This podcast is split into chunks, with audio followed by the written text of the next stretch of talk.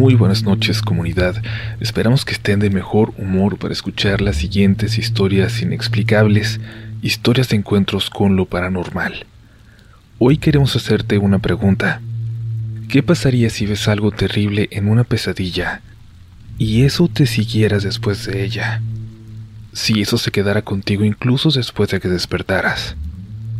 La siguiente historia responderá a esta pregunta, pero antes, Recuerda suscribirte a este espacio para que nunca te pierdas un nuevo episodio.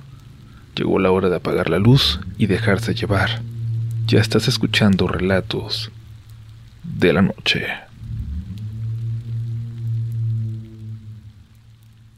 Hola Uriel, ¿cómo estás? Hace poco descubrí tu podcast y lo he estado escuchando frecuentemente. Yo también soy locutora y tengo uno, y he de decirte que el tuyo es mi favorito hasta ahora. En fin, este correo es para compartirte mi historia. Desde que era chiquita me pasaban muchas, muchas cosas que no logro explicar o siquiera comprender. Vienen y van por temporadas, pero esto es por mucho lo más fuerte que me ha tocado vivir. En realidad de todo lo demás podría decir que ni siquiera me asusté tanto. Pero esto, que también es lo más reciente, creo que vale la pena ser contado. Lo he llamado la sombra que me viene a visitar. Llevaba ya varios años viviendo en la colonia Roma de la Ciudad de México. Tenía un departamento muy céntrico y los domingos solía caminar por los barrios aledaños y disfrutar la ciudad.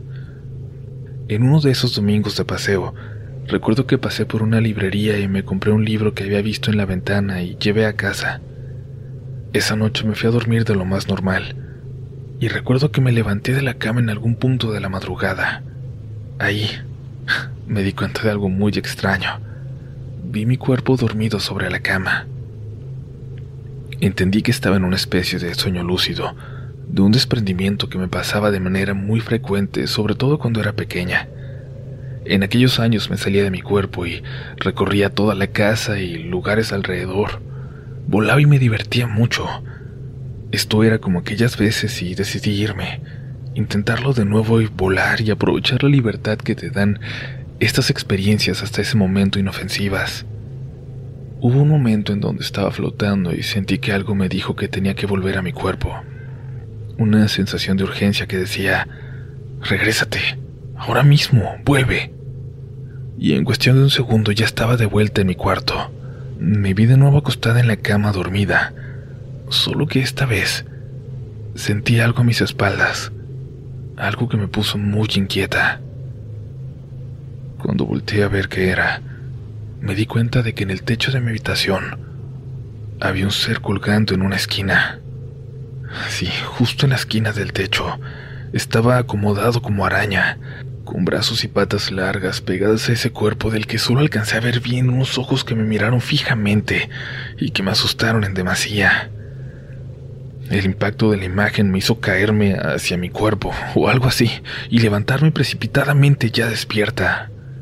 Al hacerlo volví a ver a la esquina en donde había visto aquel ser, y obviamente ya no había nada.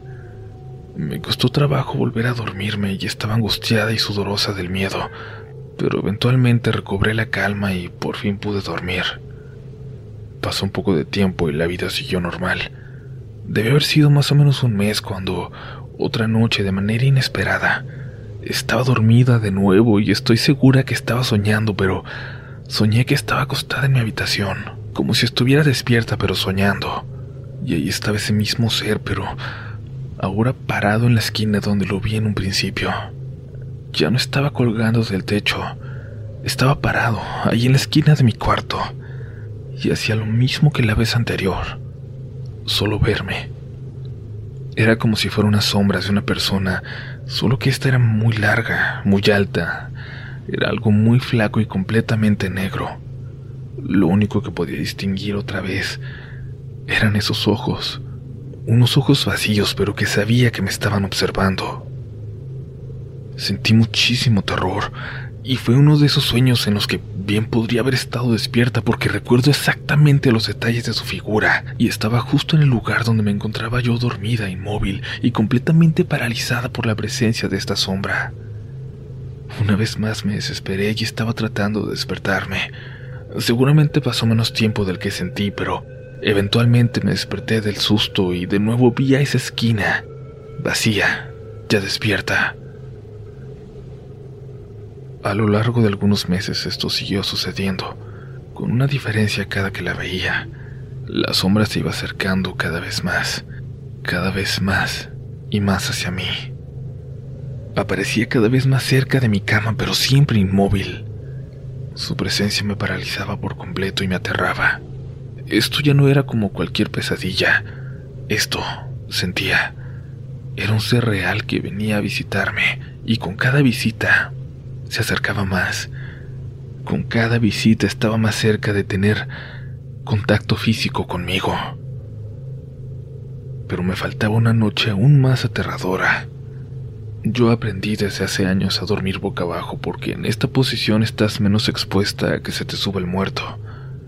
Estaba dormida así boca abajo y en un sueño profundo sentí la presencia de esta sombra de nuevo.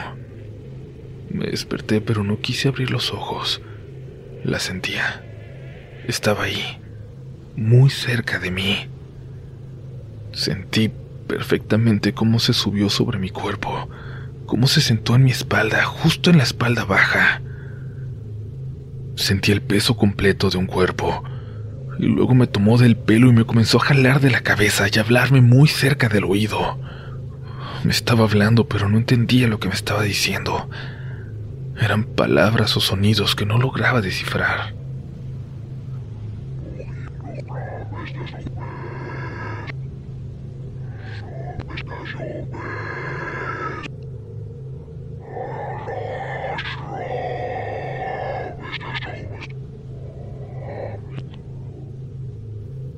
De nuevo entré en pánico y comencé a tratar de despertarme. Recuerdo que traté de pegarle con mi mano derecha en la suya, pero estaba completamente sometida. Eventualmente también logré despertarme al fin. Muy asustada, muy confundida y ya alarmada de esta situación. Esto ya no podía seguir igual y tenía que hacer algo al respecto. Sabía, estaba segura que la próxima vez que la viera, la iba a ver despierta. Por medio de una amiga di con una bruja que daba también terapia y me dio cita de emergencia. Fui con ella y después de hablar conmigo me dio un par de piedras. Las tenía que sostener con las manos durante toda la sesión que tuvimos. Cuando me levanté de la silla al terminar, sentí que ya no llevaba un peso encima en la espalda, un peso que sentí desde aquella noche, desde aquel último sueño.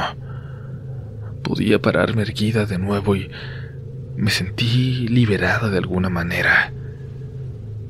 La bruja me dijo que cuando suceden estos sueños lúcidos, cuando te desprendes, muchas veces se puede regresar algo contigo a la realidad. Me dijo que tenía que tener mucho cuidado cuando esto sucediera. Tenías una sombra negra colgada en la espalda, me dijo. Ahorita ya no la traes, pero tienes que volver a venir de día para limpiarte bien y alinearte. Y así lo hice. No volví a soñar con la sombra. Lo que sí sucedió con el tiempo fue que iba recordando detalles de ese día, la primera vez que se apareció. Recordé que había comprado un libro. Cuando lo vi también recordé haber pensado, Joana, no vayas a comprar libros que traigan cosas indeseables a tu casa. No le di importancia y lo compré. El libro era el Necronomicon de H.P. Lovecraft. Qué bueno que sigues por aquí porque la siguiente es una de las historias más misteriosas y extrañas que recordamos en mucho tiempo. Vas a conocer a un personaje muy particular que esperamos que nunca te encuentres. Te recordamos seguirnos en nuestras redes sociales donde nos encuentras como RDLN oficial. Por ahí siempre podemos seguir en contacto. Si nos escuchas en podcast, no dejes de dejarnos una buena calificación de 5 estrellas. Y si nos estás viendo en YouTube, un pulgar arriba al video nos va a ayudar mucho. Sigue escuchando porque hay más historias esta noche.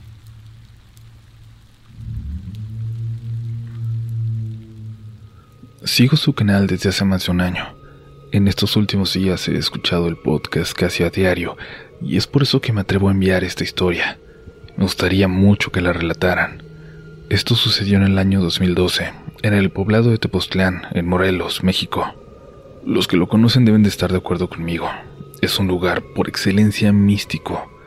Tiene una energía muy particular y no solo se cuentan leyendas paranormales, sino también historias de avistamientos extraterrestres y cosas así de extrañas. Pero mi historia es un poco distinta. Esto pasó cuando yo tenía alrededor de 18 años. Estaba con un grupo de amigos, éramos cuatro en total en un fin de semana por allá. Nosotros no vivimos en Tepoztlán, sino en un poblado a unos 30 minutos de ahí.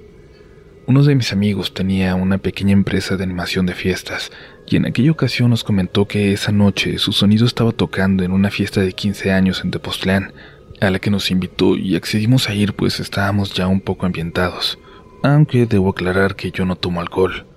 Llegamos a la fiesta y aunque no teníamos invitación pasamos como parte del staff. Llegamos ya algo noche cuando la fiesta estaba por terminar. Solamente escuchamos un poco de música y ya. Ahí en la fiesta un señor se nos acercó. Estaba platicando con nosotros. Luego se iba y regresaba. La verdad no recuerdo bien de qué platicábamos al principio, pero uno de mis amigos le comentó que teníamos hambre, que si nos podía regalar un plato de comida de la fiesta. El señor solamente se fue entre la gente y regresó después de un rato, sin nada en las manos. Y de nuevo empezó a hacernos plática de diferentes cosas. Después de eso empecé a notar su comportamiento un tanto raro. Era más bien que solamente platicaba con nosotros, con nadie más. Al principio pensamos que era invitado en la fiesta o que era dueño de la casa, pero al parecer no hablaba con nadie. De verdad, no le dimos importancia y se unió a nuestro grupo de amigos a platicar. Sinceramente, les digo, no recuerdo de qué.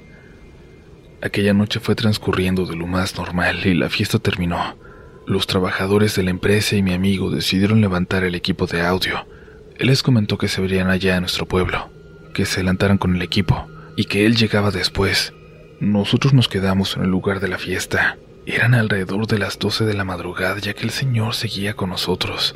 Eso empezó a causarme un poco de inquietud, ya que como les dije, él no platicaba con nadie más. Que solamente estuviera interactuando con nosotros me parecía cada vez más extraño. Le pregunté que cómo se llamaba y él solamente me veía y se reía. No me decía su nombre. Después de insistir, de preguntarle unas tres veces, él solamente me dijo que él lo conocían como el conde. La verdad no le quise dar importancia y pensé que solamente no nos quería decir su nombre real. Luego de eso, muy amable, nos hizo la invitación a volver a ir a Tepoztlán, a visitarlo. Nos dio su dirección, la recuerdo muy bien. Cerritos número 6. Nunca se me va a olvidar. Después de ese momento empecé a prestarle más atención a aquel señor, al conde me di cuenta que era más bien un tipo muy alto. Yo mido 1,83 y el señor era aún más grande que yo, mucho más grande. Era un tipo, no sé, estilo europeo, alto, blanco, no parecía para nada de aquel lugar y tenía un acento muy particular al hablar, aunque pronunciaba un perfecto español. Era muy educado, muy correcto, y después de observarlo bien me di cuenta que tenía un carácter fuerte, autoritario. Iba vestido con pantalón, botas y gabardina café. Cuando le dijimos que teníamos que irnos, nos invitó a su casa. Dijo que tenía unas botellas para brindar con nosotros. Bueno, con ellos, mis amigos que estaban tomando. Dijo que le habíamos caído muy bien, que por eso tenía la confianza de invitarnos a su hogar. Y nosotros accedimos. Como les digo, teníamos alrededor de 18 o 19 años. No le vimos inconveniente alguno. Nos fuimos en el coche de mi amigo. Él nos iba dirigiendo. Dijo que estaba muy cerca, pero al avanzar y ver lo que tardamos, nos dimos cuenta de que en eso estaba mintiendo. Nos fuimos alejando del centro de Tepoztlán. Llegamos a unas calles solas con árboles enormes. Yo jamás había ido para aquellos rumbos. Llegamos a donde dijo que estaba su casa, en una calle enorme, muy amplia y empedrada.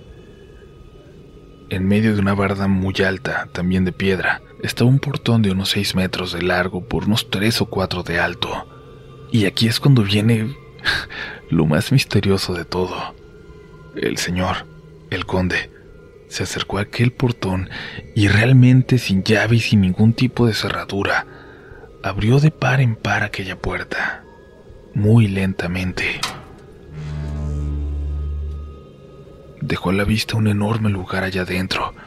Era más bien una especie de finca o de hacienda, con un pasillo largo que salía desde aquel portón.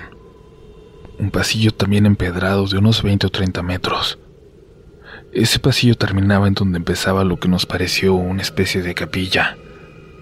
El conde entró por ahí. Estuvimos esperando unos 10 o 15 minutos cuando empezamos a pensar que el señor solamente había querido un raite para llegar a su casa y que no nos iba a dar aquellas botellas que nos prometió. Llegamos a pensar que lo mejor era irnos a aquel lugar, pero uno de mis amigos estaba insistente en querer esperarlo. Lo hicimos alrededor de 15 minutos. Cuando vimos que no salía decidimos chiflarle y tocar en el portón, pero era inútil. Parecía que los sonidos se ahogaban en aquel lugar. Un amigo y yo decidimos entrar, avanzar por aquel pasillo. Al momento de hacerlo todo... todo se sintió muy extraño. Sentimos que nos observaban. Sentimos miradas muy penetrantes. Nos sentimos como en alerta, pero intentando ignorarlo empezamos a caminar y a gritarle. ¡Eh! ¡Conde! ¡Conde! Mi amigo chiflaba también.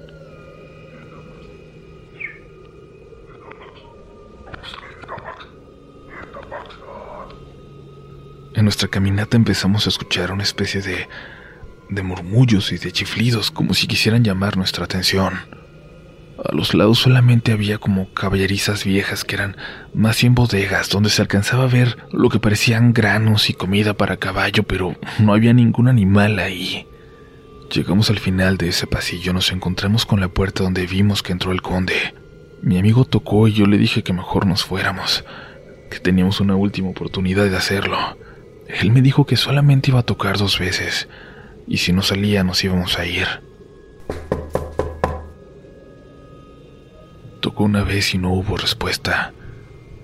Me di cuenta que la puerta estaba emparejada nada más. Era una puerta de herrería y realmente no estaba cerrada. Decidí empujarla.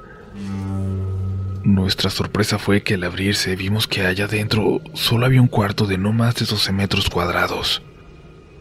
Lo más escalofriante fue que en el piso de aquel cuarto, desde la puerta, cada rincón estaba lleno con veladoras encendidas en vasos de vidrio. Todas, todas estaban encendidas.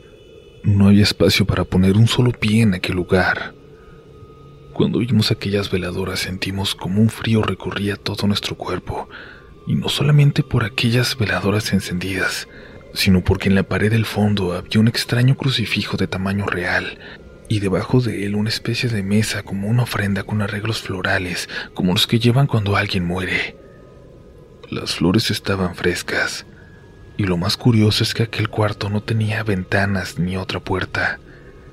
El conde tuvo que haber salido por la puerta por donde entró, pero jamás lo vimos salir de ese lugar.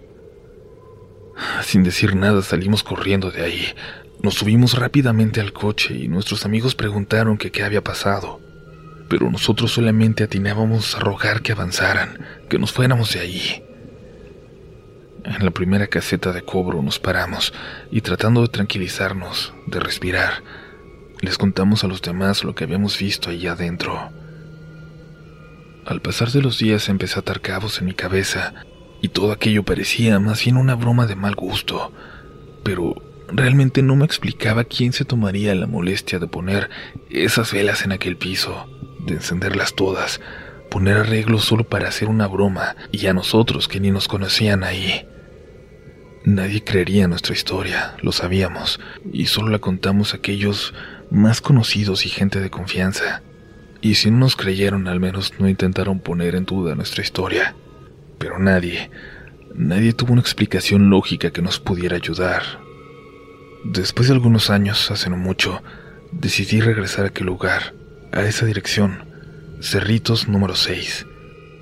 Debo confesar que iba temeroso de no saber qué podía encontrar ahí, pensando en que me iban a decir algo que me convencería de que aquella fue una experiencia paranormal, Creo que prefería que me dijeran que el conde era un vecino que había vivido por ahí hace tiempo.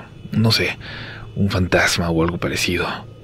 Pero si me decían que era una leyenda, que nadie lo conocía, que solo habían escuchado de él, sentía que eso me iba a dar mucho más miedo. Pero lo que encontré fue aún peor. Cuando llegué a esa dirección, todo era totalmente diferente. Era un lugar muy poblado con calles muy estrechas, casas encimadas una al lado de la otra. Nada como aquella noche con árboles enormes y calles muy anchas y empedradas. Me di a la tarea de investigar con pobladores de ese lugar y nadie conocía al conde. Por las señas y referencias que di, ninguna calle coincide y en ningún lado hay un portón como en el que entró aquel misterioso ser. Fue como si hubiéramos vivido aquella noche dentro de una leyenda, nada más, dentro de una leyenda.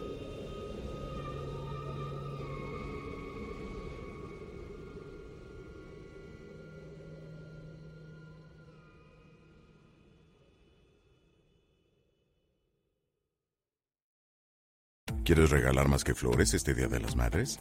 The Home Depot te da una idea. Pasa más tiempo con mamá plantando flores coloridas, con macetas y tierra de primera calidad para realzar su jardín. Así sentirá que es su día todos los días. Llévate tierra para macetas Bigoro por solo $8.97 y crece plantas fuertes y saludables dentro y fuera de casa. Recoge en tienda y sigue cultivando más momentos con mamá en The Home Depot. Haces más, logras más. Más detalles en homedepot.com diagonal delivery. Step into the world of power, loyalty, and luck. I'm gonna make him an offer he can't refuse. With family, cannolis, and spins mean everything. Now, you wanna get mixed up in the family business. Introducing The Godfather at ChumbaCasino.com. Test your luck in the shadowy world of The Godfather slot. Someday, I will call upon you to do a service for me. Play The Godfather now at ChumbaCasino.com. Welcome to the family. No purchase necessary. VGW Group. Void where prohibited by law. 18 plus. Terms and conditions apply.